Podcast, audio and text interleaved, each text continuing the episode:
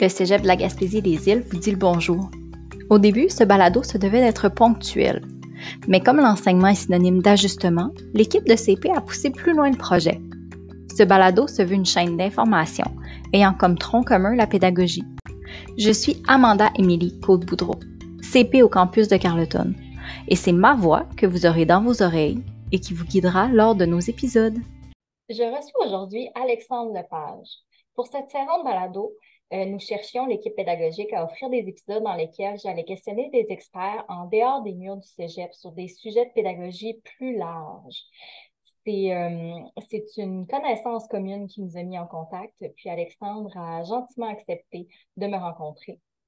Alexandre fait présentement sa thèse de doctorat à l'Université de Montréal. Il étudie les effets de l'intelligence artificielle ou de l'IA, comme on risque de l'appeler lors de cet épisode, sur la présence des enseignants comme donneurs de savoir. Je suis très heureuse de le recevoir, puis je profiterai de ses connaissances pour discuter avec lui des changements qui se sont effectués en éducation durant le dernier siècle.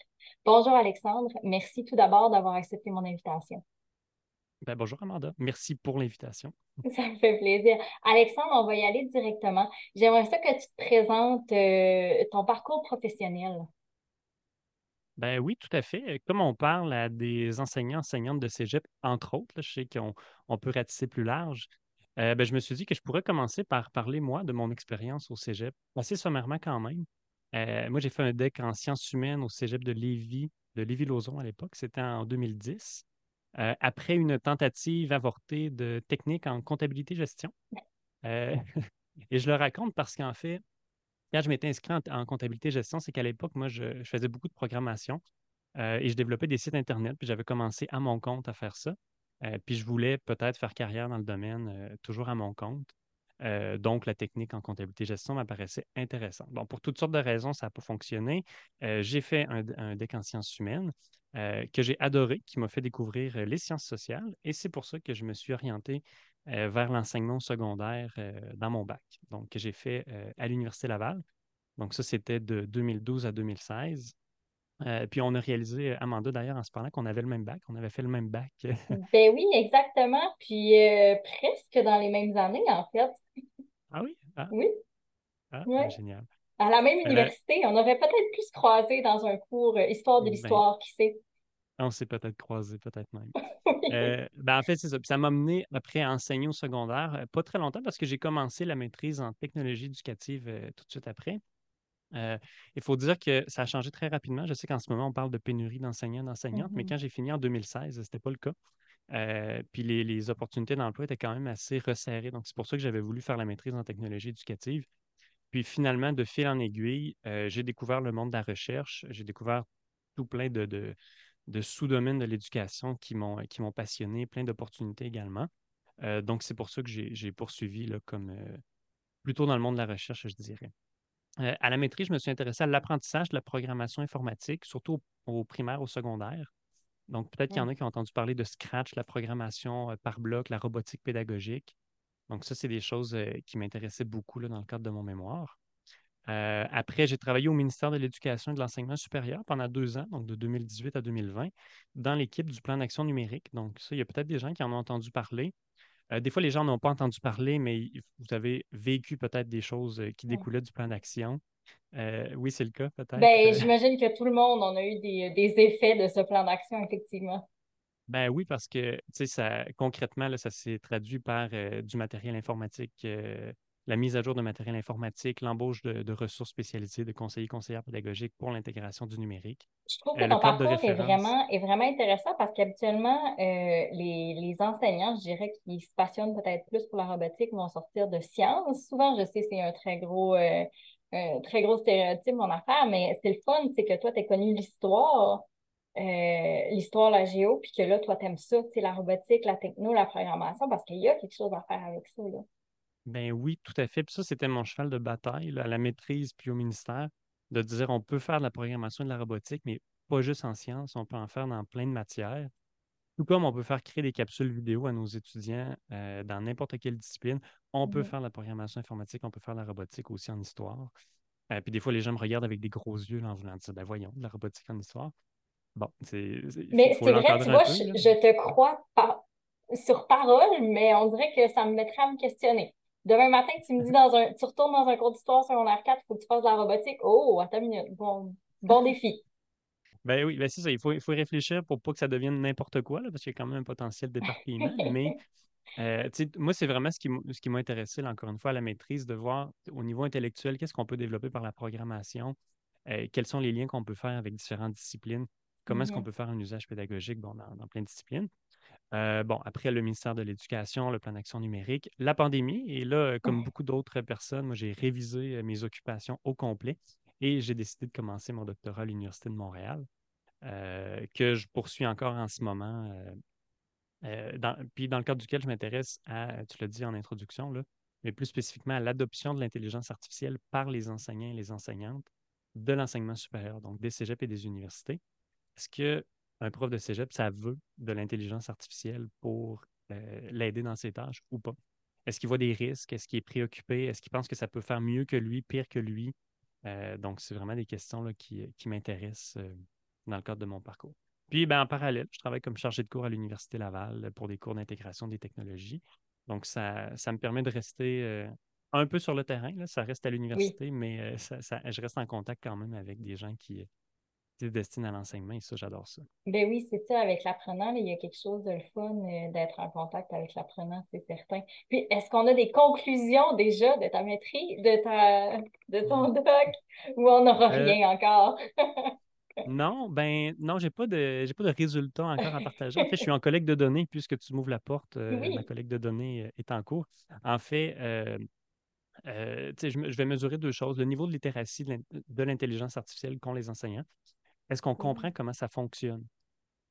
parce que souvent, quand on parle d'IA, on a une pensée magique, c'est un peu une boîte noire. ChatGPT, par exemple, on est surpris, on est émerveillé par le fonctionnement. En même temps, on est méfiant. Euh, mm-hmm. ben, souvent, ChatGPT et IA sont une et même chose alors que l'intelligence artificielle est, c'est Siri aussi sur notre téléphone. À fait. Tu as, tout à fait raison. Dans la dernière année, là, ChatGPT, quand on parle d'IA, les gens entendent ChatGPT.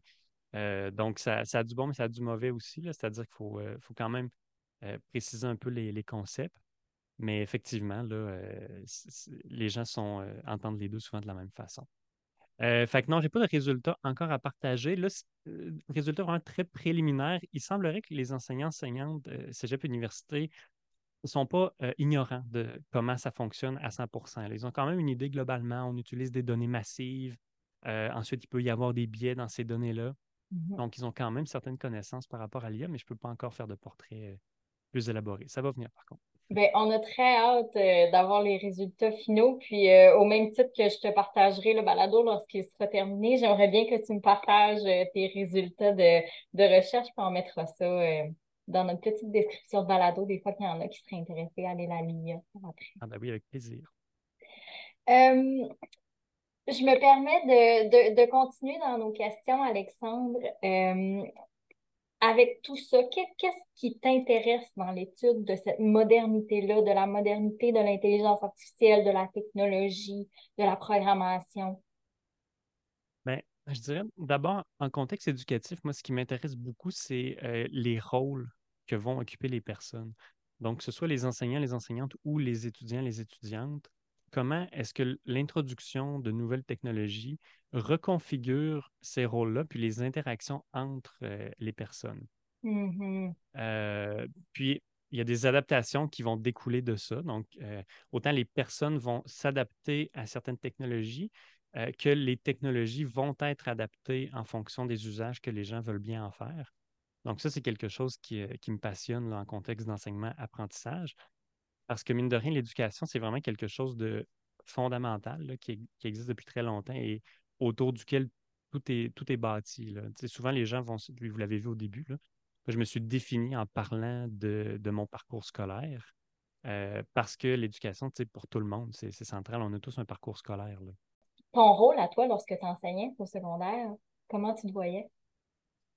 Euh, ben écoute, je te dirais, comme beaucoup de personnes, le, rôle que je, au début, disons, ben, commençons quand moi j'étais élève, la perception que j'avais du rôle de l'enseignant n'était euh, pas tout à fait juste, en fait. Parce qu'on voit souvent l'enseignant comme la personne qui est en avant de la classe, qui donne un cours, euh, puis qui connaît des choses.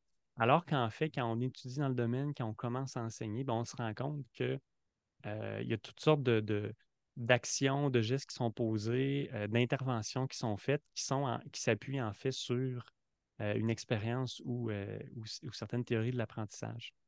Fait que, ne serait-ce qu'un enseignant qui donne des encouragements, je donne un exemple très, simple, ben, c'est pas, pas juste parce que l'enseignant est une gentille personne.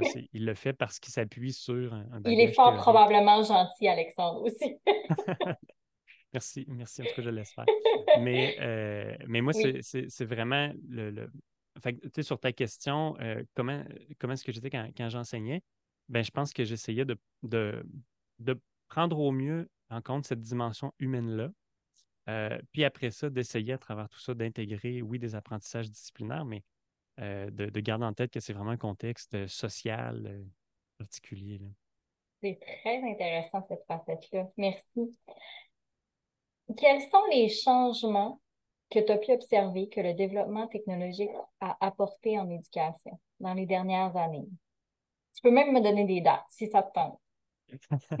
oui, mais j'ai prévu des exemples de dates, mais avant, avant d'aller directement dans les exemples de dates, je peux dire que de façon générale, on ne s'en rend pas nécessairement compte, mais euh, le rôle de l'enseignant euh, va changer. Il ne fait pas nécessairement la même chose qu'il faisait avant. je vous mmh donne un exemple très simple. Euh, avant, primaire, secondaire, je dis avant, disons 1920, école de rang, l'enseignant pouvait passer du temps au début de la journée à préparer son tableau, à euh, préparer même plusieurs tableaux peut-être, à préparer la, vraiment la journée de façon méticuleuse. Ça prend du temps à remplir un tableau en prévision des, euh, démonstrations d'accords de verbe qu'on va faire.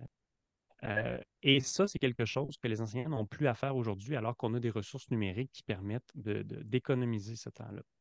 Mais la journée dure quand même 24 euh, heures. Donc, les gens ont commencé à s'occuper de façon différente, à passer plus de temps peut-être au contact des élèves avec des interactions plus individualisées.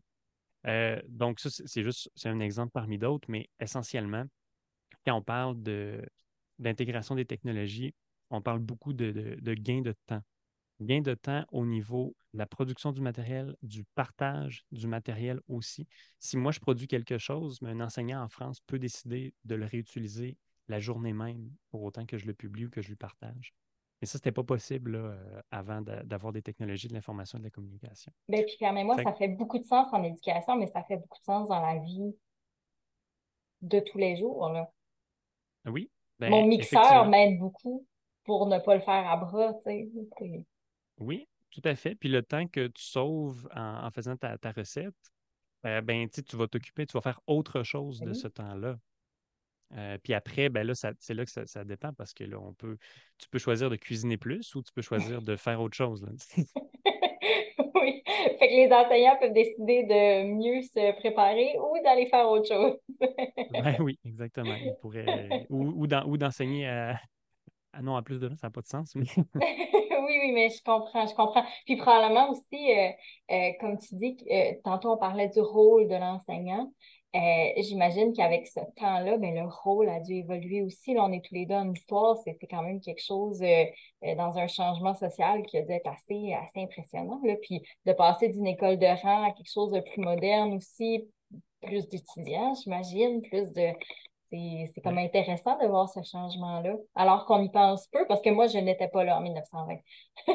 non, moi non plus. En fait, il y a plus beaucoup de monde, je pense, qui ont, vécu cette époque-là, ou en tout cas qui en ont des souvenirs. Mm-hmm. Euh, mais euh, ben, effectivement, le, rôle change. Puis, on parle beaucoup là, des, des, pédagogies nouvelles, euh, mm-hmm. pédagogie active, apprentissage expérientiel, puis tout ça. Mais de mon point de vue, ça, c'est des approches qui sont rendues possibles grâce justement euh, à des technologies qui ont permis de donner du temps à l'enseignant pour planifier ces activités-là. Euh, parce que, mine de rien, avant d'avoir euh, la vidéo ou le cinéma qui permettait de, faire, pas une classe inversée, ben, il fallait que l'enseignant parle au groupe pour transmettre des connaissances. C'est de cette façon-là que ça pouvait se faire.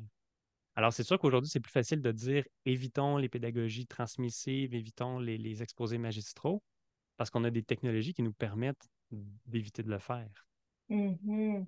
C'est très intéressant.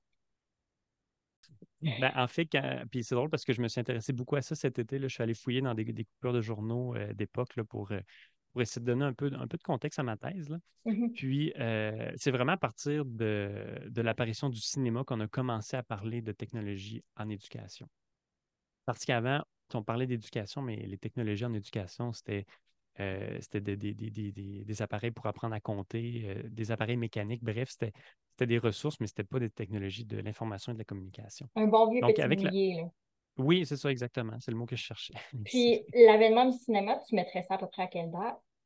Euh, ben, là, il y a vraiment beaucoup de dates, mais disons, 1920-1930, c'est les moments à partir desquels ça a été accessible. Avant ça, au 19e siècle, il y a eu l'époque du pré-cinéma, Mm-hmm. Euh, où là, c'était euh, des, technologies, encore une fois, mécaniques qui simulaient des, euh, simulaient des, vidéos, mais ce n'était pas, c'était pas le cinéma comme aujourd'hui. Est-ce que directement en 1920-1930, il y a eu utilité dans le scolaire ou on a dû attendre encore quelques, quelques années pour ça?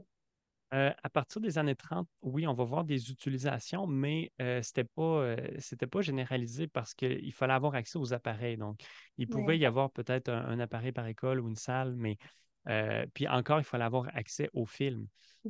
et ça, c'était très, très difficile. Ils ne s'en tiraient pas des, tonnes d'exemplaires.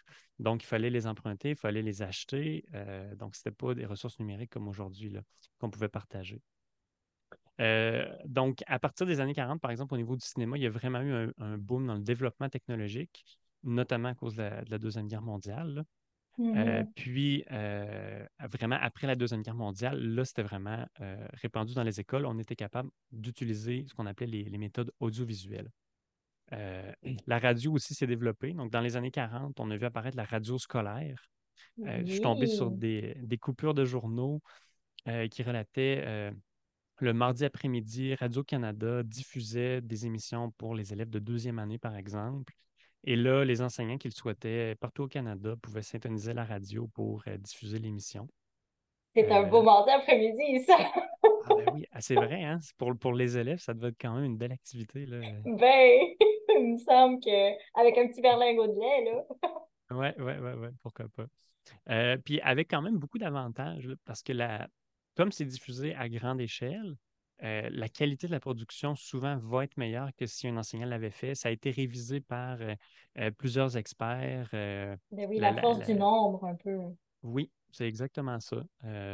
puis on a vu la même chose avec la télévision un petit peu plus tard, une dizaine d'années plus tard, la télévision scolaire aussi. puis, les, surtout au niveau universitaire, les universités ont commencé à se doter de télévision en circuit fermé. Je vous donne un exemple. Euh, je pense que c'est autour de, 1960, la faculté euh, de médecine de l'Université de Marseille a euh, inauguré un circuit de télévision fermé. Donc, en, fait, ce qu'il faisait, c'est qu'il filmait dans l'établissement des opérations, puis il les rediffusait ailleurs dans l'établissement, par exemple dans un amphithéâtre en classe. Donc, on utilisait la télévision, mais à l'intérieur des murs, on produisait des émissions de télévision c'est ça, en fait, c'est un peu l'avènement de la production, un peu, un peu comme ce qu'on est en train de faire présentement. Je produis un balado pour visiblement les enseignants de mon institution, mais c'est une production personnelle. Tout à fait. Tout à fait. Puis ça, c'est le ah. genre. Tu sais, quand je dis les rôles se transforment, c'est le genre de choses qu'on ne faisait pas là, au début du 20e siècle. Non, un enseignant ne faisait pas ça. Un conseiller pédagogique n'existait pas. Là. Non, exactement. Puis ça, ça, passe par quoi? L'accessibilité à la machine, l'accessibilité, euh, euh, les trucs coûtent moins cher, c'est plus facile. Euh. oui, tout ça et la polyvalence des appareils aussi. Mmh, Parce que mmh ce qu'on est en train de faire en ce moment, si on avait voulu le faire en 1947, ça nous aurait pris un, de l'équipement très sophistiqué pour l'époque. Ça nous aurait pris aussi des expertises particulières pour faire fonctionner cet équipement-là. Oui, oui, ben, puis euh, parce que pour les auditeurs qui nous écoutent et qui ne le savent pas, euh, le balado pédago grandeur nature en est quand même un à petit budget. Donc, Alexandre et moi, nous nous parlons euh, sur Zoom. Moi, présentement, j'ai des écouteurs boutons euh, iPhone. Alexandre un très beau euh, micro duquel je suis jalouse, mais ça se fait à la bonne franquette, si je peux dire. Donc, justement, cette accessibilité-là rend la création possible. Oui, tout à fait. Tout à fait. Puis, ça nous apparaît même acquis aujourd'hui, mais c'est quand même extraordinaire là, de se dire que moi, je suis capable de faire ça chez moi à la maison, tout ces mandats on n'est même pas dans la même région. On n'est vraiment pas dans la même région, en fait. Moi, je suis dans Chaudière-Appalaches. Mm-hmm. on prend ça pour acquis aujourd'hui, mais euh, n'en demeure pas moins que c'est des changements qui sont survenus rapidement là, à l'échelle de l'histoire. C'est super rapide. Ben oui, c'est ça. Puis là, avec tout ça, on est rendu à peu près dans les années 1960. Qu'est-ce qui se passe par après? Parce qu'après ça, ça va quand même rapidement. Là. Internet arrive euh, quelques... Ben, quelques, quelques décennies plus tard, mais avec quand même des précurseurs euh, d'Internet avant ça. Mais, euh, tu sais, oui, l'audiovisuel apparaît, mais à partir du moment où l'équipement est disponible, là va se développer une espèce de théorisation de comment est-ce qu'on peut en faire un usage pédagogique. Fait que dans les années 60, on va voir apparaître des centres de, soutien technopédagogique comme on les connaît aujourd'hui. Euh, ils les appelaient centres d'audiovisuel à l'époque. Mais c'est ça très drôle, audiovisuel. C'est un peu comme si on disait les internets. oui, hein, ça, sonne, ça sonne vieux. Oui, exact. Audiovisuel, d'accord. Oui, je, suis vraiment d'accord avec toi. Mais c'était vraiment le terme à l'époque. J'ai retrouvé même des choses. Euh, L'ACFAS avait organisé en 1961 un symposium sur les moyens audiovisuels dans l'enseignement des sciences. Donc, c'était vraiment la façon de, nommer les choses euh, à l'époque. Oui, la classe euh, est là depuis plusieurs années, hein, effectivement. Euh, ben, au-delà de 100 ans, il me semble. Le, ben oui, c'est un, ouais, ça, c'est un acteur important dans, nos milieux de l'éducation. Oui, tout à fait. puis, bon, après, je passe rapidement les années 70, début de l'informatique, dans les universités surtout, les, mmh. réseaux informatiques scientifiques se sont développés plus rapidement. Mais c'est vraiment dans les années 80, avec le micro-ordinateur, la micro-informatique, mmh. euh, que, ben, en fait, c'est le, prochain changement majeur, je dirais, là, euh, où là, on était capable d'avoir un ordinateur dans chaque salle de classe sans avoir à faire tomber les murs. Oui. Dans le sens où c'est petit, un ordinateur. je parle d'une tour là, pour euh, s'il y a des, des, des, des, enseignants ou des enseignants plus jeunes qui nous écoutent, je sais pas, peut-être qu'ils ne connaissent pas. les tours, c'était en même temps que les, euh, les machines à cassette. C'était la musique, ça. oui, ouais, exactement. C'est rendu très rare. Oui. Euh, ouais, mais, c'est vrai parce qu'avant, c'était des, des ordinateurs qui prenaient une pièce au complet. Là. Fait que là, on avait comme l'ordinateur personnel. Exactement. Parce qu'avant ça, c'était très gros. Puis c'était euh, souvent c'était décentralisé, c'est-à-dire qu'on avait peut-être une université qui avait, qui avait des ordinateurs. Puis ensuite, avec des, euh, ce qu'on appelait des télétypes, on se connectait à l'ordinateur. Bref, on, tapait sur un clavier, ça envoyait à l'ordinateur à l'université, puis ça revenait, euh, le résultat revenait sur l'écran. C'était moins rapide que Google. Oui, ah, ça, définitivement. C'était c'était pas, pas ce qu'on connaît aujourd'hui. Après, le prochain changement, mais comme tu l'as nommé tout à l'heure, c'était vraiment l'arrivée d'Internet. Donc, ça, c'est euh, début 2000, là, pratiquement, euh, tout le monde était connecté partout. Euh, je suis tombé sur des, coupures de journaux des années 90, 95, 96, 97. les médias s'amusaient à pointer du doigt les centres de services scolaires, les commissions scolaires à l'époque, pour lesquelles il n'y avait pas encore 75% des écoles qui étaient connectées. Mais bref, en quelques années à peine, ça s'est vraiment joué. tout le monde était connecté à Internet. Puis euh, après, le prochain changement majeur, ça a vraiment été euh, autour de 2010 avec la mobilité. Donc là, vraiment, euh, les téléphones mobiles, les tablettes, les ah, ordinateurs portables qui, existaient déjà, mais qui, qui, étaient devenus, qui sont devenus la norme à peu près à ce moment-là. Oui, bien effectivement, on a vu bon, les iPads dans les classes, les oui, c'est ça. Certains, certains établissements ont même l'achat est obligatoire au même titre qu'une règle ou un crayon. Là. Oui, effectivement, ça fait partie là, du, euh, sac à dos euh, du sac à dos aujourd'hui. Ben euh, donc, tu sais, ce qui est intéressant, c'est qu'à chaque fois, chacune, chacune de ces nouvelles technologies-là ou de ces nouveaux courants-là nous fait un peu oublier ce qu'il y avait avant. Dans le sens où on ne parle plus de méthode audiovisuelle aujourd'hui.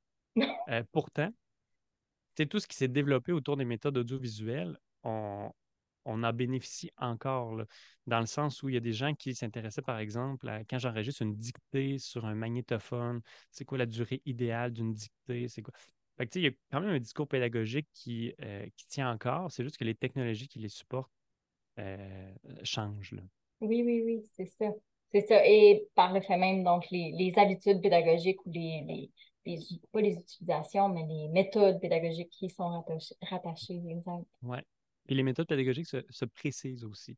Au fur et à mesure mmh. qu'on s'approprie une technologie, c'est comme là, l'intelligence artificielle, c'est un peu comme une patate chaude, on ne sait pas quoi faire avec ça encore.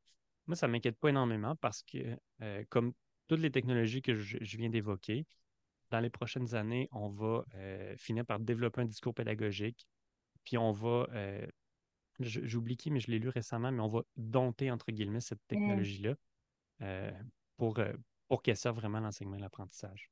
C'est probablement Yoshua Benjo qui l'a dit. nous, dans, notre équipe de conseillers pédagogiques, c'est on l'aime beaucoup. C'est un personnage qu'on aime beaucoup. Oui, c'est ça. On dit que c'est tout lui qui dit tout. c'est le grand Manitou.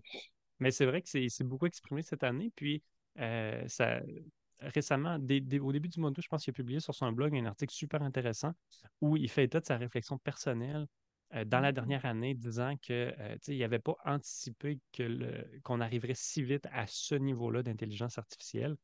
Euh, puis que ça pose quand même un certain nombre de risques. Là. Ben, je euh, pense qu'il était sorti, il avait probablement fait ça à l'écrit, mais il était sorti dans une petite entrevue aussi en disant ça, parce qu'on, je me souviens qu'on s'en était parlé en équipe de dire, oh, Yoshua est, est stressé, nous aussi. si lui, il l'est, nous aussi. Mais écoute, Alexandre, peut-être que tu deviendras maintenant notre nouveau, euh, nouvel ambassadeur qui sait tout sur l'IA. Ah, mais tu sais, il y, en a beaucoup à apprendre, mais je veux, je veux bien euh, tenter le rôle. oui, c'est ça. Exact. Est-ce que, euh, loin de moi l'idée de t'arrêter parce que c'est très intéressant, est-ce que tu as d'autres technologies à nous, à nous proposer ou on passe à la prochaine question?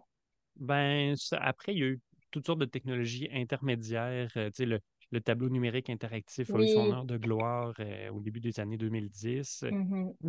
Puis mais globalement, c'est ce que je vous ai donné, c'est vraiment les, courants principaux.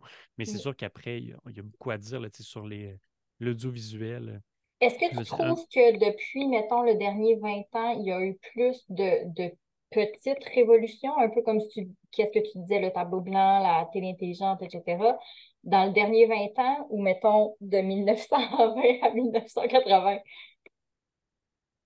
Euh, c'est une, bonne question. C'est parce qu'on a toujours un biais de récence, c'est-à-dire que euh, comme on le vit, c'est très, immédiat, on a l'impression que c'est plus important.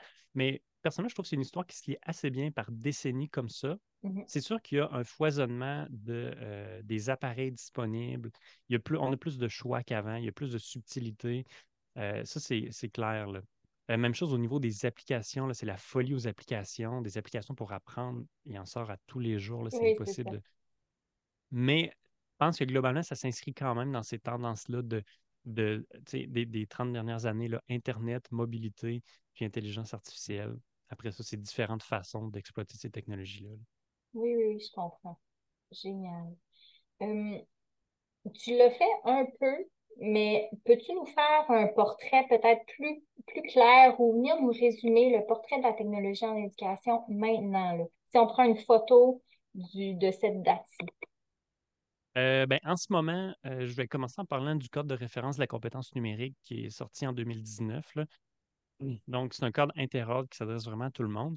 Et ce code-là a précisé un peu qu'est-ce qu'on entend, ben, pas un peu, là, a très bien précisé qu'est-ce qu'on entend par compétence numérique pour travailler et vivre dans le monde d'aujourd'hui. On sait très bien que euh, développer sa compétence numérique, ça ne veut pas dire apprendre à utiliser des gadgets, pas seulement. Ça veut mm-hmm. aussi dire de développer en même temps une, une conscientisation pardon, aux euh, enjeux éthiques qui sont derrière, la protection des renseignements personnels, le vivre ensemble le numérique, la cyber-citoyenneté. J'applaudis, euh, j'applaudis. Oui, oui, il faut le dire. Est-ce que c'est un enjeu aussi euh, vis-à-vis lequel vous essayez de sensibiliser? Je crois que c'est un enjeu. Moi, j'enseigne au primaire, j'enseigne au secondaire. Maintenant, je suis rendue au collégial comme CP. Je crois que c'est un enjeu de tous les jours de, puis pas nécessairement que pour les enseignants, mais euh, dans le rôle de l'enseignant, comme on parlait plus tôt, euh, d'encourager, d'encourager les étudiants à questionner les sources, à questionner de où ils vont chercher l'information, de questionner leur propre, euh, leur propre place sur la plateforme numérique aussi, de temps en temps. donc, moi, je, j'applaudis ça. Euh, puis comme, euh, comme jeune maman aussi, c'est des questionnements qu'on a. Moi, j'ai un fils de trois ans et demi, à quel point euh, je le laisse regarder Pinterest avec moi, tu sais, pour chercher des, idées de gâteaux de fête, là. Mais c'est, mm. on, se questionne beaucoup là-dessus, puis je trouve qu'il y a quelque chose de différent entre utiliser, l'utiliser manuellement. C'est très instinctif. Là. Euh, on glisse, on lève, on baisse, on clique. Euh, mais comment l'utiliser? C'est pour ça que j'applaudis beaucoup ce, ce plan numérique-là. Puis des fois, j'ai l'impression, que là, ça c'est une réflexion très, très personnelle, mais lorsque j'enseignais, je trouvais que des fois, je manquais de temps pour, ben, on va utiliser le iPad pour faire une super activité euh, de points géographiques. C'est vraiment chouette en géo, mais j'ai pas le temps de vous, de vous apprendre comment regarder Google ou j'ai pas le temps de parler de, de, de, du, du débat éthique que Google Earth a eu ou, tu sais, pas le temps. Hmm. je trouvais ça triste un peu quand j'enseignais, parce que des fois, ça va trop vite. Ouais, ben, je comprends tout à fait. Puis ça, pas avoir le temps, pour vrai, c'est le, le, problème de, tous les enseignants et les enseignantes. Là. Il y a tellement de choses à faire. Là. Mais effectivement, puis la, compétence numérique, c'est dommage parce qu'elle est complètement essentielle aujourd'hui, mais encore, euh, elle est inéquitablement enseignée euh, à, tous les ordres d'enseignement, puis selon, selon les écoles, selon la classe, selon. Euh, fait, ça, pour moi, c'est en ce moment, là, ça, c'est l'aspect peut-être un peu un peu tannant du portrait que, mmh. que, je, en train de faire, c'est qu'on passe pas assez de temps euh, sur ça. Mais en même temps, c'est pas du temps qui est perdu. Je sais que les, gens sont pris dans leur rap, tout ça. Fait, en ce moment, je dirais qu'on est, on est beaucoup en train de découvrir, euh, ben pas de découvrir, mais de, de, de comprendre c'est quoi la compétence numérique, puis comment c'est large, euh, comment c'est comment ça investit vraiment toutes les sphères de la vie. Euh, après, au niveau du matériel, là, on est dans une phase vraiment euh, d'abondance euh, de matériel technologique.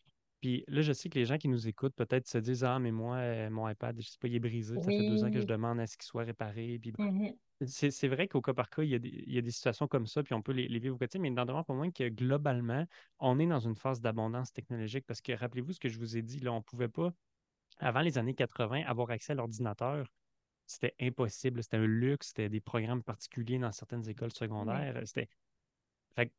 en ce sens-là, on est vraiment dans une phase d'abondance. Vous pouvez exploiter les appareils euh, personnels de vos, euh, de vos étudiants et étudiantes. Et ça, c'était impensable euh, il y a à peine 15 ans. Là. Oui, oui, c'est ça, encore plus au collégial, parce qu'on prend presque pour acquis qu'ils en ont tous. Une petite recherche sur le, sur le coin du bureau, puis ça se fait bien. Voilà. Fait c'est pour ça que je dis on est dans une phase d'abondance. Fait qu'après, ça va peut-être euh, évoluer euh, dans le futur, mais ça, je, suis quand même assez confortable qu'on on, va conserver un bon accès aux, appareils euh, numériques. Après, au niveau pédagogique, on est à jongler un petit peu à savoir comment faire l'intégration technopédagogique. Dans les 15 dernières années, je dirais, on était beaucoup sur le discours de la valeur ajoutée donc, pour utiliser une technologie, il faut qu'il y ait une valeur ajoutée sur l'enseignement et l'apprentissage. L'enjeu qu'on a, euh, puis je suis a priori d'accord avec ça, continue de l'enseigner, c'est juste que des fois, on n'en trouve pas, mais ça fait en sorte qu'on ne développe pas la compétence numérique. Il ne mmh. faut pas oublier qu'à un moment donné, même si je ne vois pas de plus-value, moi, sur, euh, ou je ne trouve pas de plus-value sur l'utilisation de la programmation, je sais pas, mon histoire, ben, je le fais pas. Puis si je le fais pas, ben, ils n'apprennent pas à programmer. Fait que j'ai pas de solution magique. Ça passe peut-être par un, cours euh, différent, un cours de euh, ou une intégration plus, euh, je ne sais pas moi, plus en lien avec la discipline, mais chose certaine, c'est que le discours de la plus-value, il tient la route, mais il y a ses limites quand même. En ce moment, moi, je fonde beaucoup d'espoir dans le, dans, dans le cours de culture et citoyenneté numérique qui est en train de la développer, puisqu'on parle du secondaire en, mm-hmm. ce moment. Mais en même temps, il ne faut, pas que ça devienne un fourre-tout. Il, y, a toujours ce risque-là. Oui, c'est comme un peu le seul moment aussi, parce que c'est ça, en arrivant au collégial, que, feront-ils? Ben, c'est ça. En ce moment, au collégial, le défi principal, je pense, c'est vraiment le niveau euh, inégal de développement de la mmh. compétence numérique des étudiants qui arrivent. On ne peut pas assumer qu'ils ont euh, certains acquis puis s'appuyer là-dessus. Donc, peut-être que vous le, voyez dans, vos classes, euh, des étudiants ou des étudiantes qui, je ne sais pas, ont de la difficulté à manipuler une souris on en, on voit, là. moi j'en vois à l'université. Je me dis, oui, bien, puis euh, les, euh, les applications de base, nous, nos défis, les Microsoft Word de ce monde, les mm-hmm. PowerPoint de ce monde. Euh, donc, on n'est pas encore rendu à Canva ou un Geniali. Là. Mm-hmm. donc, ils sont très habiles sur le téléphone cellulaire, mais moins lorsqu'ils arrivent les téléchargements sur leur ordinateur, l'utilisation du OneDrive. Ouais. C'est un bon défi. Oui. Oui. Puis ben c'est ça, ça, fait en sorte que l'enseignant collégial, lui, euh, évidemment, il enseigne une discipline en particulier, il n'a pas nécessairement de temps à consacrer à la mise à niveau. C'est peut-être pas à lui de le faire non plus, mais en même temps, c'est à qui de le faire. Fait que des fois, on va le faire euh, rapidement puis tout ça, mais éventuellement, mon rêve, c'est vraiment que qu'on ait un cursus plus, plus défini pour avoir des, euh, des niveaux d'atteinte équitables de la compétence numérique pour tout le monde. Ben, je vais continuer avec cette question-là. Tu m'as parlé de ton rêve. C'est ça. Qu'est-ce que tu penses qui va arriver dans le futur de l'éducation? Euh, c'est une super bonne question. C'est puis comme je te disais quand on s'est préparé, c'est un peu le fun de répondre à ça parce qu'en fait, tu dans le futur, c'est hypothétique, euh, donc je peux me tromper, puis c'est pas plus grave que ça. C'est pas plus grave que ça. Nous, on est des profs d'histoire, fait qu'on est bon avec ce qui s'est déjà passé, pas ce qui va se passer. oui, exact. Euh, ben, en fait, je dirais, par rapport euh, à l'intelligence artificielle, puisque c'est mon sujet de, thèse, là, oui. euh, je ne pense pas que, les enseignants vont être remplacés par l'intelligence artificielle. Par contre, il ne faudrait pas s'enorgueillir de, de ça parce que ça ne veut pas dire que les rôles ne vont pas être transformés, comme j'ai dit en mmh. introduction. C'est-à-dire que ce que fait l'enseignant aujourd'hui ne sera peut-être pas la même chose dans 10 ans, dans 20 ans, dans 30 ans. Donc, on va passer peut-être encore moins de temps agir comme spécialiste d'une discipline, ou en tout cas, quand on va le faire, ça va être pour des raisons beaucoup mieux euh, définies. Mmh euh, on va peut-être faire plus d'accompagnement pour les étudiants, d'accompagnement individualisé ou en sous-groupe. Euh, donc, ça, dans le futur, c'est des changements qui vont, qui vont peut-être se faire ou qui vont peut-être nous être pas imposés, mais en tout cas au fur et à mesure que l'intelligence artificielle se développe, on va peut-être lui faire confiance puis accepter de déléguer certaines tâches. C'est ça, peut-être euh, s'imposer d'elle-même.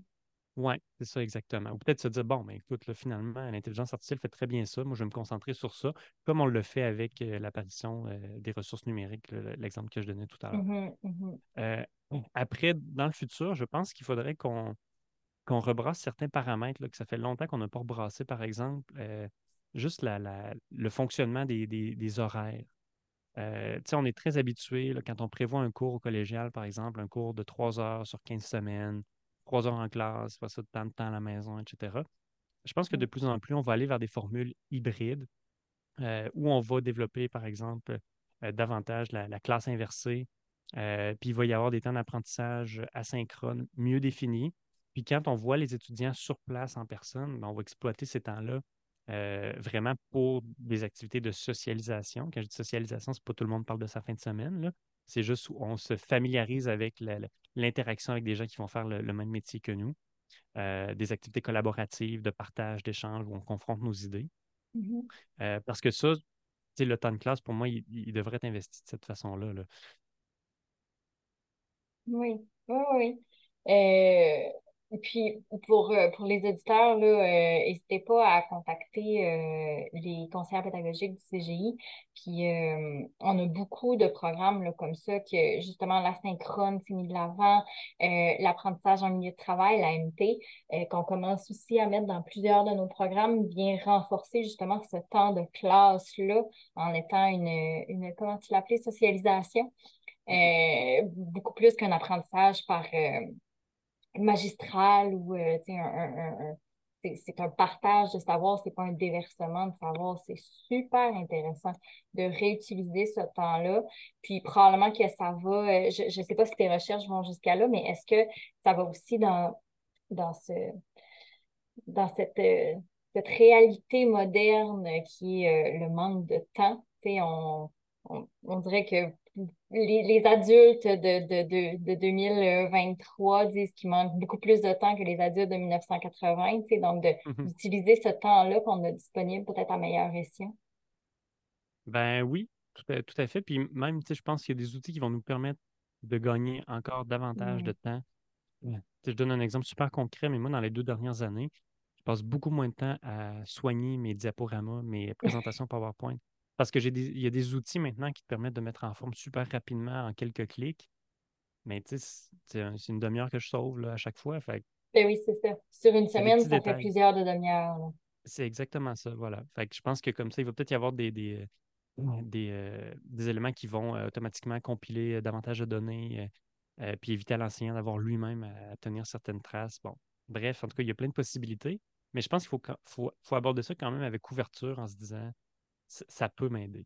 Donc, pour toi, c'est positif euh, l'avènement de, de l'intelligence artificielle ou de la Ah ben, technologie en j'espère. enseignement. J'espère, mais j'ai mais j'ai peur comme tout le monde. Il, m'arrive d'avoir peur comme tout le monde puis de me demander euh, mais où s'en va le monde. Mais Mhm. je pense qu'il faut quand même aborder ça avec une vision positive parce qu'en fait, ça va être ce qu'on veut bien en faire. là. Oui. Ben, écoute, merci Alexandre. C'est ce qui euh, mettrait fin à notre belle entrevue. Je ne sais pas si tu voulais ajouter quelque chose, sinon moi, je suis très comblée. Ben non, ben ça va, merci. Mais euh, parenthèse, pour mon étude, si vous me cherchez sur LinkedIn, Alexandre Lepage, vous allez voir le lien vers mon étude. Donc, si vous voulez participer, euh, j'en profite. Tout à fait, exactement. Merci beaucoup, Alexandre. Merci.